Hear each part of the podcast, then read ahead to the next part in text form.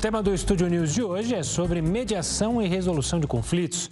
E para falar sobre esse assunto, eu converso agora com Henrique de Almeida Ávila, presidente da Comissão Permanente de Solução Adequada de Conflitos e coordenador do Comitê Gestor de Conciliação do Conselho Nacional de Justiça.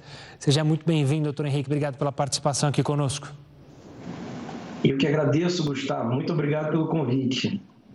Henrique, para começar, eu queria, obviamente, é, tratar sobre mediação, porque muita gente ouve como funciona, mas não sabe bem ao certo como é que serve a mediação para prevenir, até para resolver os problemas, os conflitos através do diálogo. Então, eu queria que você explicasse, por favor, para a gente como é que a mediação funciona e para que, que ela serve. Olha, Gustavo, é, em todo conflito que se que surge né, no, na sociedade, quer dizer, entre vizinhos, entre é, consumidores e prestadores de serviços e por aí vai, é, é possível que as partes recorram ao Poder Judiciário, mas é possível também que as partes solucionem todos esses conflitos por um acordo. Né? Isso, em geral, é muito bom, porque poupa o trabalho de todos, as pessoas, é tempo, é recursos, as pessoas se unem ainda mais e, em geral, o conflito sai melhor solucionado, né? Doutor, eu queria saber do senhor agora o quanto o mediador consegue ser imparcial, porque creio que muitas pessoas buscam a justiça porque querem é, justamente alguém que traga um acordo positivo para ela, não só para ambas as partes. O mediador pode trazer esse acordo positivo para ambos? É verdade, Gustavo. É, essa é uma pergunta que sempre surge. É, o que é importante é, saber é que o mediador ele não é o juiz, ele não vai decidir para um lado ou para outro. O trabalho do mediador é colocar as partes para dialogar, mas não só dialogar, porque isso uma poderia fazer é, ligando uma para outra, mas dialogar de uma maneira qualificada, fazendo com que as partes compreendam as razões do, do litígio, onde, afinal de contas, cada uma delas quer chegar. E a experiência, não é brasileira, a experiência internacional mostra que, a partir deste conhecimento da causa e deste diálogo, como eu disse, qualificado, as partes tendem a chegar a um acordo, porque chegam a conclusões né, de que muito mais vale um acordo naquele momento do que prosseguir brigando né, com todos os ônus, com todos os problemas que a briga traz Né? Claro. E, doutor, as fases da mediação são a pré-mediação, a compreensão do caso e a resolução. Qual que é a melhor estratégia para que todas essas partes sejam cumpridas perfeitamente? Olha, é muito importante é, é, a, a, haver a compreensão de que a mediação, ou seja, é, essa conversa é, bem feita entre as partes, ela pode ser feita em qualquer momento do litígio. Pode ser que as partes já estejam brigando por anos no Poder Judiciário, com muitos recursos é, feitos, com muitos recursos financeiros gastos, e também a experiência mostra que nesse momento as partes podem dialogar. Agora, é muito comum também que antes de ajuizar a ação, né, que nós chamamos do estado de mediação pré-processual, antes de ajuizar qualquer ação, as partes sejam colocadas para conversar. E isso é muito interessante, porque muitas vezes sequer é necessário aquele desgaste de ir ao judiciário, né, de intimação, de oficial de justiça, que às vezes, além de caro, é desgastante também é, e demorado né, para a realidade de todas as partes. Né? Claro. Doutor, o senhor mencionou justamente a justiça e a mediação surge para justamente desafogar o judiciário. É, você acha que ela tem cumprido essa parte? É importante para justamente evitar, porque a gente tem inúmeros casos na justiça simples que não deveriam estar lá, que podiam ser justamente se beneficiar pela mediação? Com certeza, Gustavo.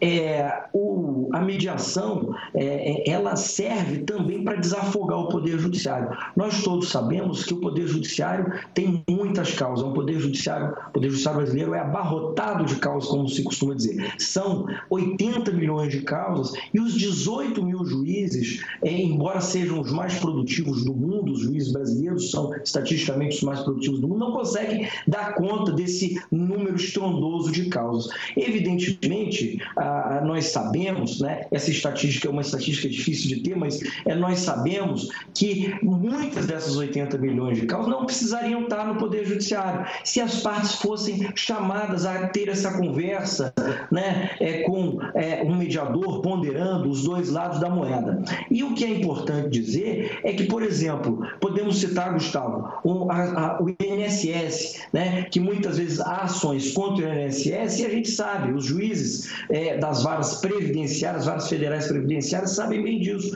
que é, o INSS às vezes tem condição de fazer um acordo, mas as partes não foram colocadas previamente para conversar. Então, nós aqui no Conselho Nacional de Justiça estamos trabalhando atualmente é, nesse produto de colocar as partes para dialogarem antes do ajuizamento da ação ou depois, né? não importa, porque o importante é que as partes dialoguem, mas como você disse, é, se, as, se muitas vezes se houver um diálogo, caso como consumidor, por exemplo, o problema vai ser solucionado com o menor impacto, com menor, os menores problemas possíveis. Né? Claro. E, doutor, o senhor mencionou é, a questão previdenciária, também a relação entre consumidor e empresário. A mediação também pode servir para outros pontos, uma questão familiar, é, separação, a guarda de crianças. É possível usar a mediação para se chegar a um acordo ou isso tem que ir para a justiça? Não, claro, é muito possível. Aliás, em causas familiares, é uma das mais recomendadas, porque é uma das é, causas em que se percebe que muitas vezes o problema entre é, as partes não está rigorosamente naquele problema específico, numa disputa é, é, é, é determinada, mas na verdade é uma falta de entendimento de uma maneira geral que o mediador pode colaborar muito. Né? E muitas vezes uma decisão judicial, às vezes, antes de ajudar isso, às vezes só atrapalha. Né? Porque se, por exemplo, tem um casal que já está se desentendendo, veio um juiz e intervém, né? um juiz que é chamado, evidentemente, é, a partir de uma ação judicial e dá uma decisão, às vezes isso ainda piora a relação do casal. Quando, de novo, uma mediação em que as partes vão dialogar, é uma mediação, é, claro, com um mediador, com um profissional que entende do litígio, que vai depurar as razões do, do litígio, vai informar as partes, ela pode fazer com que as partes envolvidas compreendam melhor esse litígio e solucionem, cheguem a uma conclusão que pode ser melhor para todo mundo, né? Claro. Henrique, a gente está falando, claro, da justiça e da mediação. Quem está em casa, tenho certeza que sabe como acionar a justiça, buscar um advogado. Agora na mediação, porque muita gente ouve falar, sabe da mediação, mas dificilmente sabe como agir, como buscar um mediador. Muito boa pergunta, Gustavo. Obrigado. Nós aqui no Conselho Nacional de Justiça precisamos realmente fazer essa divulgação, né, que é o trabalho que a gente tem é, é, diuturnamente. É, a, a pessoa que está em casa, que está assistindo é, o programa, é, pode, na sua cidade, buscar o Tribunal de Justiça especificamente, ou o SEJUSCS, né, o Centro Judiciário de Solução de Conflitos, o SEJUSCS, na internet, com certeza o, o tribunal divulga isso e em todo o Brasil e ele encontrará o Sejusc mais perto, que serve exatamente para fazer essa mediação pré-processual também, ou um juizado especial, que também é especializado em audiências desse tipo e que vai colocar as partes para conversar. Também nós estamos inaugurando agora programas de mediação online, que também ajuda bastante. E os tribunais também podem, é, também fazem essa divulgação nos seus sites. É isso que as partes podem ir procurar. E quero dizer que muitas empresas também estão aderindo a esses programas, ou seja, se é a parte, o consumidor, por exemplo, tem alguma dificuldade com a empresa prestadora de serviço, é quase é certo que aquela empresa tenha um convênio com o Tribunal de Justiça e que esteja lá é, é conversando, procurando o SEJUS, o juizado especial ou uma mediação e uma conciliação online. Basta então procurar o site do Tribunal de Justiça e encontrar o SEJUS, que é o juizado especial ou uma mediação online que mais que melhor lhe aprover, que for mais fácil. E, e, doutor Henrique, você falou das questões das empresas que estão se filiando. É, no âmbito empresarial, a mediação já tem atuado de maneira positiva? Muito positiva. Sobretudo depois dessa pandemia, nós aqui do CNJ passamos a orientar e estimular os tribunais a fazerem isso que eu falei, os sejusques empresariais. Porque todos nós sabemos que nessa pandemia as empresas passaram por muitas dificuldades é, é, é para pagar né, é, empregados, para pagar suas dívidas, é, muitas vezes contratos né, de locação né, das suas unidades, é, arrendamentos, isso tudo envolveu muita dificuldade é, nas empresas. Então, os tribunais estão investindo em sejusques empresariais, em que as empresas, ao invés de desde logo é, impetrarem recuperação judicial ou mesmo uma falência, que é sempre dramática para a empresa, para a empresa, como todos nós sabemos, vai tentar ali uma recuperação a partir da conversa, a partir do diálogo, a partir de chamar os seus credores para um diálogo e tentar chegar a um denominador comum que muitas vezes vezes pode ser ótimo para todas as partes envolvidas. Porque às vezes uma empresa quebrar, uma empresa que tem dificuldade de quebrar, é péssimo para todos os credores, inclusive. Os credores querem, né, as pessoas é, é, que têm dívidas, né, que, que é, para quem as empresas devem, elas querem que as empresas sobrevivam, que as empresas é, é, é, consigam se recuperar exatamente para que possam pagar suas dívidas. Né? Então, esse diálogo é muito positivo e tem acontecido de uma maneira muito produtiva. Doutor Henrique, é, a mediação é relativamente nova aqui para nós brasileiros. Imagino que haja ainda muito espaço para crescer no Brasil. A gente está muito distante de outros países que já usam a mediação. Há muito espaço mesmo para crescer? Olha, há muito espaço para crescer, mas nós temos caminhado a passos largos. É, o brasileiro, em geral, ele tem, é, é científico, isso quer dizer, é, são estudos de é, décadas que são feitos, ele tem um perfil muito é, beligerante, né? brigão, né? em bom português. Mas o brasileiro também tem cada vez mais percebido que o diálogo às vezes é muito mais rentável, é muito mais produtivo do que uma briga. Isso é muito bom. Isso tem acontecido no Brasil. É verdade que em alguns países a mediação está mais avançada, porque é inclusive mais antigo, né? se aplica é, a mediação há muito mais tempo, mas no Brasil, principalmente a partir de 2010, com a resolução 125 do CNJ, é, esse instituto tem se desenvolvido muito. E o judiciário tem cada vez mais estimulado esse meio que nós chamamos de alternativo de solução de controvérsia ou adequado, como preferir. Mas é, isso tem se desenvolvido muito, como eu disse, os sejusques, é, os tribunais, os juizados especiais têm aumentado muito em número, o que favorece essa política e, de novo, a sociedade tem percebido cada vez mais que muito mais vale um bom acordo do que uma boa briga. Né? É verdade. Doutor Henrique, quero agradecer demais a sua participação aqui conosco, explicando mais sobre a mediação. Um forte abraço e até uma próxima. Eu que agradeço, fico à disposição sempre que precisarem. Muito obrigado pelo convite. Bom, o Estúdio News agora vai para um rápido intervalo, mas a gente volta em instantes para falar mais sobre mediação. Continue conosco.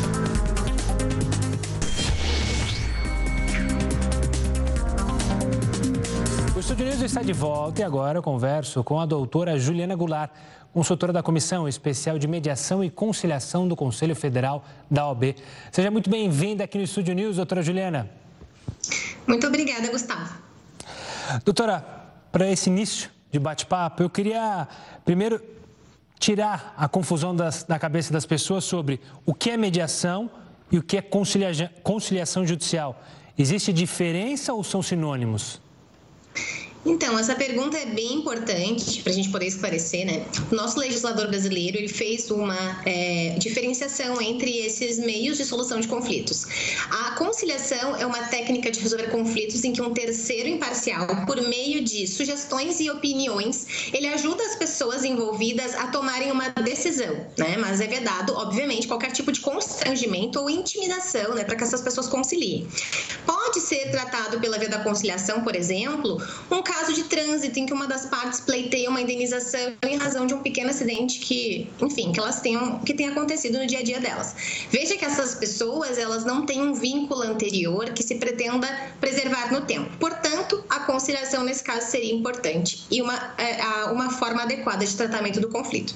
Bom, agora falando de mediação, né, nós temos duas perspectivas importantes. Primeiro é o conceito, né, que mediação é um procedimento também é, não adversarial em que um terceiro o mediador auxilia as partes em seus processos de comunicação para que essas, essas próprias pessoas, as próprias partes, cheguem até uma decisão. Então, ele vai utilizar habilidades técnicas e ferramentas para fazer com que as partes criem opções de saídas proveitosas para os seus conflitos. Mas é importante lembrar que a mediação ela não é só uma técnica de resolver conflitos, ela, na verdade, é uma forma de cultura também, né? É, é, em que a gente incentiva a aceitação das diferenças e resgata resgata o protagonismo das pessoas, das partes, para que elas tomem as próprias decisões sem ter que chamar né, um terceiro, o juiz, para resolver os seus problemas. E a gente pode usar a mediação em qualquer situação da, de conflito da nossa vida. Podemos utilizar nos conflitos familiares, empresariais, é, nos conflitos uh, também de escolares, também é possível, na mediação na administração pública, é, no, no próprio direito penal também é possível de utilizar. E doutora, o que, que o mediador tem que levar em conta antes de iniciar uma mediação, há princípios a serem seguidos? Sim, existem princípios, né? Na verdade, existem vários princípios que eu prefiro chamar de diretrizes, né? São diretrizes que estão previstas tanto na Resolução 125 do Conselho Nacional de Justiça, quanto no Código de Processo Civil e também na Lei de Mediação, porque a gente tem uma lei de mediação vigente no Brasil desde 2015. Então vejam que o mediador, antes dele começar a mediação propriamente, ele precisa estabelecer com as pessoas envolvidas as regras do jogo da mediação. Ou seja, como que vai se dar a mediação? Qual o papel dele, né, como mediador? O que, que ele espera que as pessoas, né, como que elas vão se comportar nessa mediação? Por exemplo, vai dizer que ah, enquanto um fala, o outro escuta, sem interrupções, porque todos terão direito de falar e de serem escutados. Então, é, essas, esses princípios, essas diretrizes, né, as mais importantes importantes que eu posso mencionar aqui para vocês é a confidencialidade, a decisão informada e a própria imparcialidade, né? É, o primeiro que eu destaco para vocês é a confidencialidade, né? O mediador ele precisa guardar sigilo a respeito das informações que são obtidas ali uh, naquela sessão de, de, mediação. Então ele não pode, né, revelar as informações que foram ali faladas, comentadas, a não ser que as partes autorizem expressamente ou que seja uma determinação de lei ou uh, necessário para o próprio cumprimento ali do do, contrato. E todas as pessoas que participaram têm que manter esse sigilo, né? Se o mediador, por exemplo, violar esse sigilo, ele pode sofrer uma penalidade, ser excluído do cadastro, né, dos mediadores. Outro princípio que eu destaco da decisão informada, e aqui acho muito importante falar, né, que o mediador ele vai explicar como é que vai se dar a mediação, qual o seu papel que ele espera das pessoas, mas o papel do advogado, né, é, é de prestar orientação jurídica às partes, sendo vedada ao mediador dar qualquer tipo de consultoria jurídica ou orientação jurídica sobre o caso, que é uma atividade privativa da advocacia, né? Então, as partes procuram seus advogados, os advogados vão informar essas pessoas é, como funciona o processo de mediação, como deve ser a interação com o mediador, é, quando deve ser interessante fazer uma interrupção da sessão para que eles se, uh, se conversem entre eles. Ele também vai explicar as vantagens, as desvantagens do processo de mediação e o, o importante falar que o advogado ele traz segurança, né, ao trabalho do mediador e ele é um aliado é, do mediador também. Doutor, você falou cadastro dos mediadores. É, é uma profissão já regulamentada? Como faz ou quem pode ser um mediador? Ah, interessante que você tenha tocado nesse ponto. A gente tem, né, o mediador, ele para ser competente, ele precisa é, de, certa, de certos atributos, né? Vamos, vamos separar então entre o mediador extrajudicial e o mediador judicial. O mediador extrajudicial, os requisitos estão previstos no artigo 9 né, da lei de mediação, que diz que qualquer pessoa pode ser mediador, bastando ele ter a, a confiança das, da, das partes, né, e que ele seja capacitado para a mediação. Aqui, essa, é, é, que seja capacitado, ele não exige nenhum curso específico, mas algumas câmaras privadas de mediação podem exigir, né, que para se cadastrar nessas câmaras, que essa pessoa tenha algum curso ou certos requisitos. Já o artigo 11 da lei, que trata daí da mediação judicial, do mediador judicial, ele fala que ele traz um pouquinho mais de requisitos. Ele fala que a pessoa tem que ser capaz, que ela tem que ser graduada há pelo menos dois anos né, numa faculdade reconhecida né, do MEC e, claro, a pessoa também tem que ser capacitada a passar por um curso de capacitação reconhecido pela Infam é, e, ou por, por, tribunais, né? E, claro, que obedecendo critérios uh, previstos pelo CNJ e Ministério da Justiça.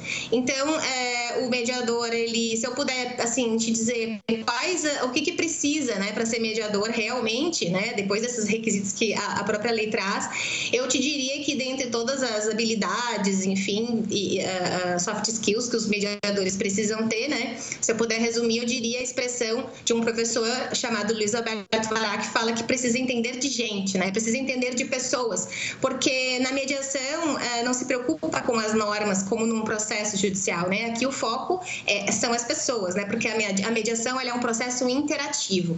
Então aqui a gente tem uma mudança de perspectiva na justiça, né? Para que a justiça seja um espaço é, de alívio dos sofrimentos humanos e não gerando conflitos além daqueles que as pessoas já têm. Doutora Juliana Goulart, obrigado pela participação e pela explicação simples sobre esses passos da mediação, o mediador e como atingir os nossos objetivos sem necessariamente precisar de um terceiro. Obrigado, doutora. Muito obrigada, eu agradeço e até logo. Agora eu converso com Diana Bonara, especialista em transformação de conflitos e estudos da paz, fundadora da Peace Flow. Seja muito bem-vinda, Diana. Obrigado pela participação aqui conosco. Muito obrigada, Gustavo. Estou muito feliz de estar aqui conversando com vocês.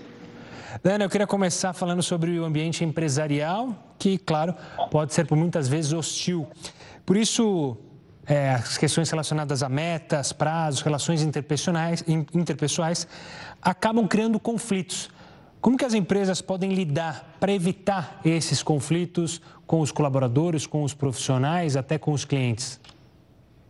Olha, Gustavo, sempre quando a gente fala sobre transformação, gestão de conflitos, é importante a gente levar três elementos em consideração. O primeiro é a habilidade, a competência que cada indivíduo tem de fazer a gestão das suas emoções e comunicar com clareza aquilo que é importante, aquilo que lhe incomoda.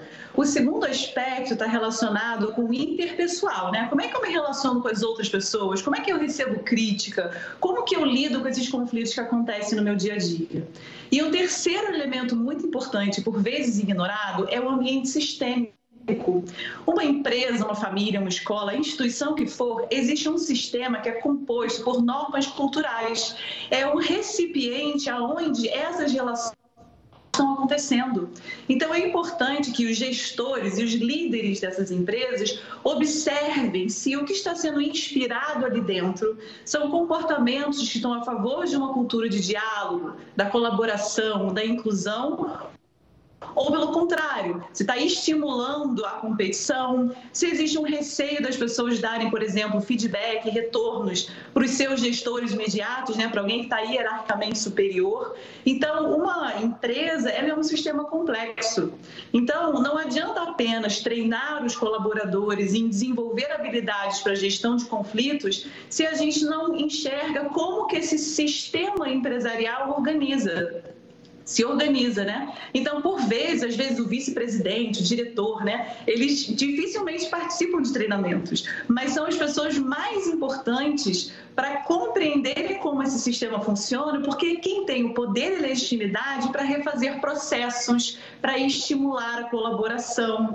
Então, quando a gente fala de gestão de conflitos no ambiente de trabalho, claro que tem a ver com a habilidade pessoal de cada um, é claro que treinamentos para administrar né, essas relações conflituosas vai ajudar, mas é imprescindível que a própria empresa olhe para dentro de si e compreenda o que ela está estimulando nos seus colaboradores. Por isso que é importante que a liderança observe, né? Essa liderança, ela está sendo um exemplo de escuta. Ela não escuta os seus funcionários, ela tem uma fala julgadora, ela administra, administra as pessoas né, pelo medo, pela culpa, pela vergonha, aquele famoso jargão que manda quem pode obedece quem tem juízo. Um lugar desse possivelmente vai ter muito mais conflito do que se nós tivermos uma liderança que é mais empática, que escuta as pessoas. Então é importante, como eu falei antes, né, olhar o sistema, a liderança e empoderar as pessoas para que consigam resolver os seus conflitos interpessoais. Ou seja, por muitas vezes, pelo que deu para entender, Diana, é que os líderes das grandes empresas terceirizam esse ambiente de trabalho, ou seja, buscam outras empresas para justamente é, trabalhar com os conflitos, mas ficam distantes, não participam justamente desse ambiente da empresa? Algumas vezes sim, geralmente a área de recursos humanos contrata a nossa empresa, por exemplo, para treinar os colaboradores. É, os lugares onde eu vejo que tem mais preocupação de treinar líderes são as organizações não governamentais internacionais. Essas têm inclusão do diretor ao vice-presidente, muitas vezes participam. Então, quando eu vejo instituições que estão preocupadas em trazer essa visão né, da comunicação não violenta, ou da colaboração, onde todas as instâncias hierárquicas estão envolvidas, eu tenho muito mais crença numa transformação, porque juntos podem olhar para esse sistema, para essa forma, para essas normas culturais e questionar: será que essa é a melhor forma de organizar o nosso trabalho? Será que existe uma maneira que seja mais inteligente, mais inclusiva? E isso é feito com muito mais eficiência quando esse gestor, esse líder, essa diretora, né, essa presidenta está ali olhando para isso e ouvindo os funcionários junto. É mais difícil quando tem esse vácuo, né? Estão só os colaboradores ali e aquelas pessoas que parecem deuses do Olimpo lá em cima, quase inatingíveis. E isso, com certeza, piora bastante os conflitos nas empresas. Daiana, agora eu quero ir para dentro das casas, porque a gente, claro, vive um tempo de pandemia, com uma quarentena muito pesada, logo os conflitos entre a família aumentou dentro de casa, entre o marido, a mulher, os filhos. Como solucionar isso mantendo a boa convivência que os tempos difíceis pedem? Olha, Gustavo, se o ambiente de trabalho é desafiador, as famílias são ainda mais desafiadoras. A mediação de conflitos, a gestão de conflitos no ambiente familiar é uma das mais difíceis, justamente porque tem uma relação muito longa, né? As pessoas se conhecem geralmente há muito tempo e tem o que na linguagem popular a gente chama de ranço. O ranço nada mais é do que congelar a pessoa num estereótipo. Ah, aquela pessoa é chata, ela vem a chata, ela vem grosso, ela vem. Então a gente precisa, no ambiente familiar, em todos os ambientes, né, entender essa pessoa que eu estou julgando de chato, o que ela está precisando? Ela está precisando de atenção, de organização, de companheirismo, de apoio. Então a gente trabalha no nível mais profundo, que a gente chama de necessidades ou de valores compartilhados, aonde essa família precisa se olhar com isso, né, preciso olhar através dessa pessoa que eu estou achando de chata, tem uma pessoa que está precisando de apoio, de ajuda, de consideração. Por trás do outro que está ali entediado, ele está precisando de entretenimento, é, de, de companhia. Então é importante que essa família tenha algum momento ao longo do dia aonde essa situação de tensão ou de tédio possa ser expressado de alguma forma. Então, todos em roda, sentados, e falar, gente, e como é que tá para vocês isso, né? Pode ser que a mãe fale, porque as mulheres estão muito mais sobrecarregadas na pandemia, e disserem, gente, eu estou exausto, não aguento mais, eu preciso de um tempo para mim. Ou de um pai dizer, eu estou precisando sair para me movimentar, os filhos estão precisando jogar alguma coisa. Então, quando a gente entende o que está por trás desses rótulos que a gente dá às pessoas, e a gente chega nesse nível das necessidades, que é onde habita o que a gente chama de zona de possível acordo, aonde onde mora a possibilidade de solução, fica mais fácil eu encontrar um acordo quando eu sei que uma pessoa precisa de lazer, a outra precisa de apoio, a outra precisa de entretenimento, a outra precisa de espaço, de autonomia, de liberdade. Aí sim, juntos, fica mais fácil elaborar uma estratégia que atenda a todos os membros dessa família. Importante lembrar que crianças e adolescentes não têm a mesma capacidade de gerir emoções do que nós adultos. Então é importante um alto grau aí de paciência, de resiliência e de ajudá-los a lidar com tantas emoções misturadas né, nesse ambiente de isolamento social. Claro. Dayana, quero agradecer demais a sua participação aqui conosco no Estúdio News. Até uma próxima. Muito obrigada. Estúdio News fica por aqui. Eu conversei com a Dayana Bonari, especialista em transformação de conflitos e estudos da paz, fundadora da Peace Flow. Também falei com Juliana Goulart, consultora da Comissão Especial de Mediação e Conciliação do Conselho Federal da OAB, e Henrique de Almeida Ávila, presidente da Comissão Permanente de Solução Adequada de Conflitos e coordenador do Comitê Gestor da Conciliação do CNJ. Você já pode acompanhar essa entrevista lá no nosso canal do YouTube, também no Play Plus e, claro, no nosso podcast. Está tanto no Spotify quanto no Deezer. Semana que vem tem mais. Eu te espero. Tchau, tchau.